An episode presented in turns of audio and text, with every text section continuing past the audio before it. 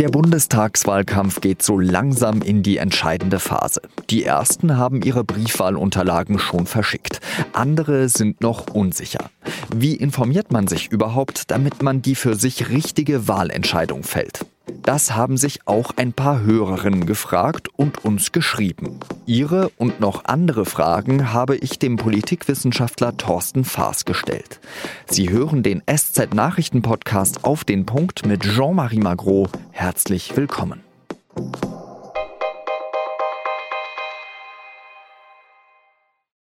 Inzwischen werden die gröberen Geschütze in diesem Wahlkampf ausgefahren. Die Union warnt vor einer linken Regierung aus SPD, Grünen und Linken, mit der das Land angeblich in den Abgrund gewirtschaftet würde. Auch im TV-Triell von RTL und NTV wirft Armin Laschet dem SPD-Kontrahenten Scholz vor, dass er eine Koalition mit der Linken nicht ausschließt. Ich verstehe nicht, warum das nicht so schwer ist für Sie zu sagen, mit dieser Partei werde ich nicht koalieren. Ich kann das sagen. Wir werden mit denen nicht koalieren und ich will, dass die AfD aus den Parlamenten verschwindet. Die SPD macht sich wiederum lustig über die sogenannte Rote Socken-Kampagne der Union, wie hier Kevin Kühnert in der Talkshow von Anne Will. Wenn das die Verteidigungslinie sein soll in diesem Wahlkampf, dann gute Nacht, Marie, muss man wirklich sagen. Wer ernsthaft glaubt, den Leuten weismachen zu können, dass mit Olaf Scholz, ich wiederhole, Olaf Scholz die kommunistische Gewaltherrschaft in Deutschland einzieht, der ist ein bisschen falsch gewickelt. Und die Kanzlerkandidatin der Grünen, Annalena Baerbock, macht auf die Lebensrealität von alleinerziehenden Müttern aufmerksam. Im TV-Triell greift sie dabei Armin Laschet an. Das kann doch nicht Ihre Art von Solidarität in unserer Gesellschaft sein. Aber das ist die Lebensrealität von sehr, sehr vielen Kindern, wo sich die Mutter am Ende des Monats das Geburtstagsgeschenk nicht mehr leisten kann. Es sind nicht einmal mehr vier Wochen, dann wählt Deutschland ein neues Parlament. Die Bürgerinnen und Bürger entscheiden über die Nachfolge von Angela Merkel. Bei uns sind schon, wie vorhin erwähnt, mehrere Mails von Hörerinnen eingegangen, die sich fragen, wie wähle ich überhaupt richtig? Keine Angst, ich empfehle Ihnen jetzt keine Partei, wie das im angelsächsischen Raum üblich ist. Da empfehlen ja Zeitungen, welche Partei ihre Leserinnen und Leser wählen sollten.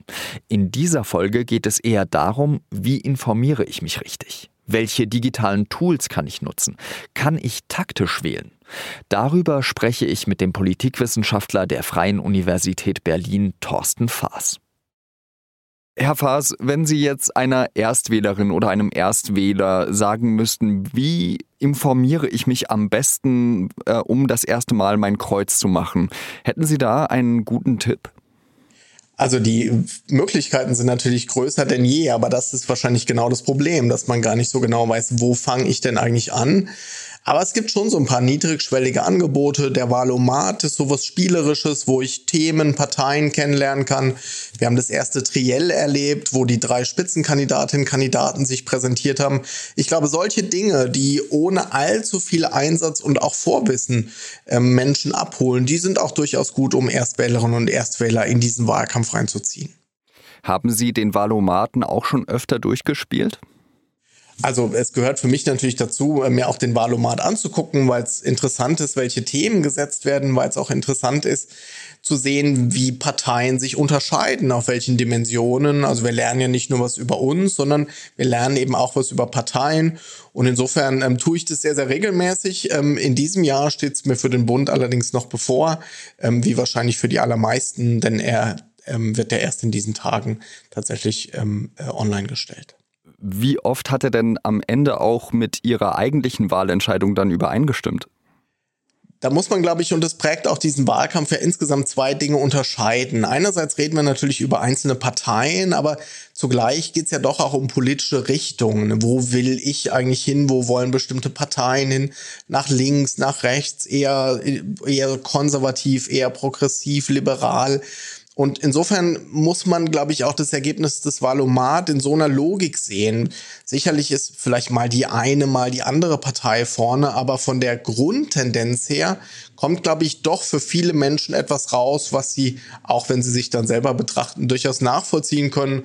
Und so ist es dann doch auch bei mir in aller Regel. Nun ist es ja in Deutschland so, wir haben kein ähm, Absolutheitswahlrecht, sage ich jetzt einmal, also so the, the winner takes it all Prinzip.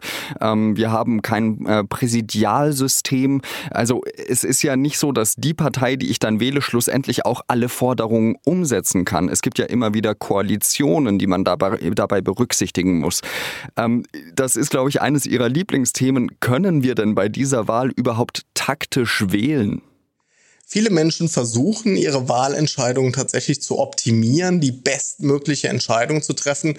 Einerseits, um Parteien den Einzug in den Bundestag vielleicht zu ermöglichen, mit Blick auf die ja immer noch geltende 5%-Hürde, aber eben häufig auch mit Blick auf Koalitionsregierungen, die man beeinflussen will. Und da ist es tatsächlich in diesem Jahr sehr, sehr schwierig. Denn wenn man sich aktuelle Umfragen anschaut, dann ist völlig unklar, welche Regierungskoalition sich eigentlich nach dem Wahltag bilden wird. Sehr, sehr viel ist möglich, aber das heißt natürlich auch, eine davon kann es am Ende nur werden. Und der Glaube, ich könne durch eine bestimmte Stimmabgabe eine bestimmte Koalition wahrscheinlicher machen, der ist eher überschätzend aus Sicht einzelner Wählerinnen und Wähler. Das ist letztlich nicht möglich. Das muss man aber gar nicht als Nachteil sehen, denn das heißt ja im Umkehrschluss nur, eigentlich kann ich in diesem Jahr ganz ehrlich wählen, die Partei, der Kandidat, das Thema, das mir am wichtigsten ist, da muss ich eben die entsprechende Partei oder die zugehörige Partei wählen. Und alles, was mit Strategie und strategischem Wählen zu tun hat, das kann ich in diesem Jahr noch getroster als sonst vernachlässigen. Aber wenn ich jetzt zum Beispiel ein progressives Bündnis haben möchte, dann weiß ich ja, der Christian Lindner, der ist kein Fan von der Ampel und der wird erst recht keine grüne Bundeskanzlerin haben wollen. Also ist doch am ehesten die Wahrscheinlichkeit noch hoch, wenn ich die SPD wähle, dass ich dann ein progressives Bündnis bekomme oder nicht? Letztlich hängt es davon ab, was Sie möchten. Wenn Sie einen SPD-Kanzler wollen, dann sollten Sie wahrscheinlich die SPD wählen. Wenn Sie die FDP nicht wollen, dann ist völlig klar, dass sie die FDP nicht wählen sollten. Alles andere wird dann sehr, sehr schwierig, denn wenn man sich die aktuellen Umfragen anguckt, dann hätte ja beispielsweise auch eine Koalition aus SPD, CDU, CSU und FDP eine Mehrheit. Ähm, und ob das dann progressiv ist oder nicht, das hängt von den Inhalten ab. Aber so in klassischem Lagerdenken gedacht wäre das jetzt wahrscheinlich keine linke Regierung. Aber das heißt eben auch, eine Stimme für die SPD ist eine Stimme für die SPD. Aber für welche Koalition es eigentlich eine Stimme ist, das kann man in diesem Jahr wirklich nicht sagen. Und ich finde, das sollte man Wählerinnen und Wählern auch sagen, damit sie das eben auch mitbedenken können und am Ende nicht enttäuscht sind, dass sie eigentlich in dem Glauben, sie könnten eine bestimmte Koalition wahrscheinlicher machen, dass sie daran gescheitert sind und entsprechend enttäuscht sind.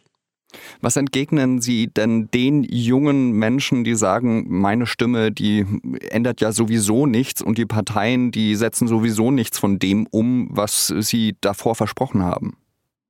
Klar kann man sagen, jede einzelne Stimme ist nur eine von vielen Millionen und geht natürlich in dieser Masse von Stimmen unter. Aber trotzdem sind wir alle natürlich auch Teil von bestimmten Gruppen. Wir sind jung, wir haben vielleicht eine bestimmte Erwerbssituation, wir wohnen in bestimmten Gegenden. Also hinter den Stimmen stehen ja immer größere Gruppen, die dann sehr wohl politisches Gewicht haben.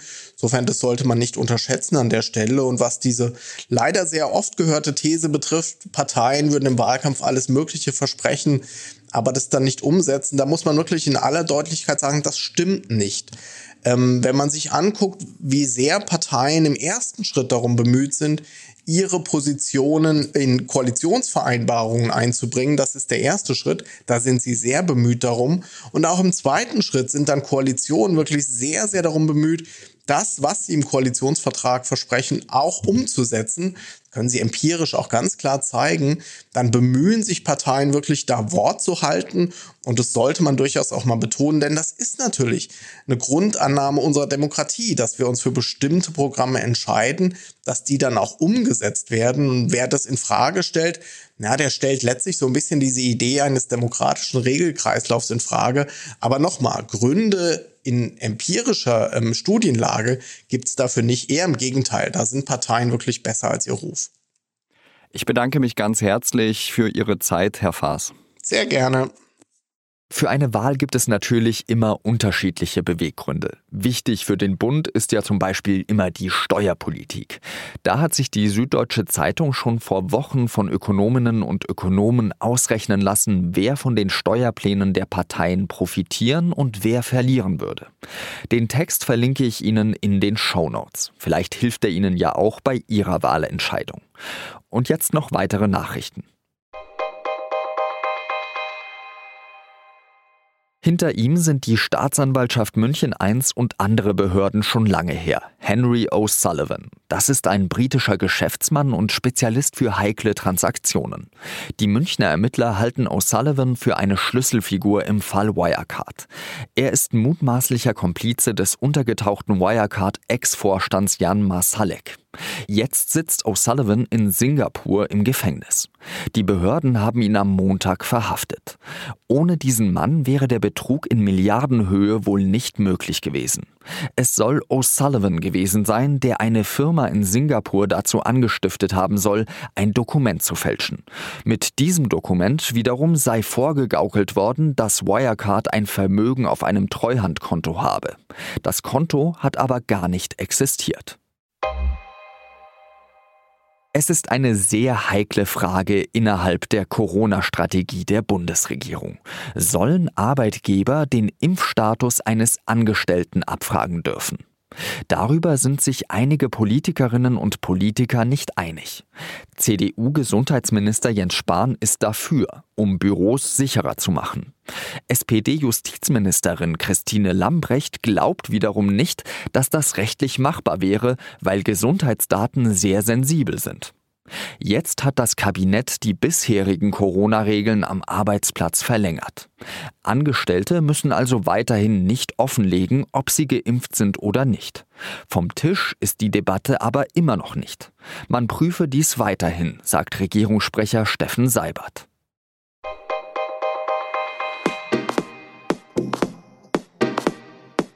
Wie ich vorhin schon erzählt habe, dieses Thema haben wir heute gewählt, weil uns mehrere Hörerinnen darauf angesprochen haben. In diesem Fall waren es nur Frauen, die uns geschrieben haben und deswegen spreche ich von Hörerinnen. Wir sind immer froh, wenn Sie sich mit solchen Anregungen bei uns melden. Am leichtesten geht das über die Mailadresse podcast.sz.de. Alle Mitglieder des SZ Audio Teams sind aber auch auf Twitter und Sie können uns dort direkt anschreiben. Und wenn Sie uns was Gutes tun wollen, bewerten Sie gerne auf den Punkt in der Apple Podcasts App. Das war's für heute. Redaktionsschluss war 16 Uhr. Danke fürs Zuhören und bis morgen. Salü.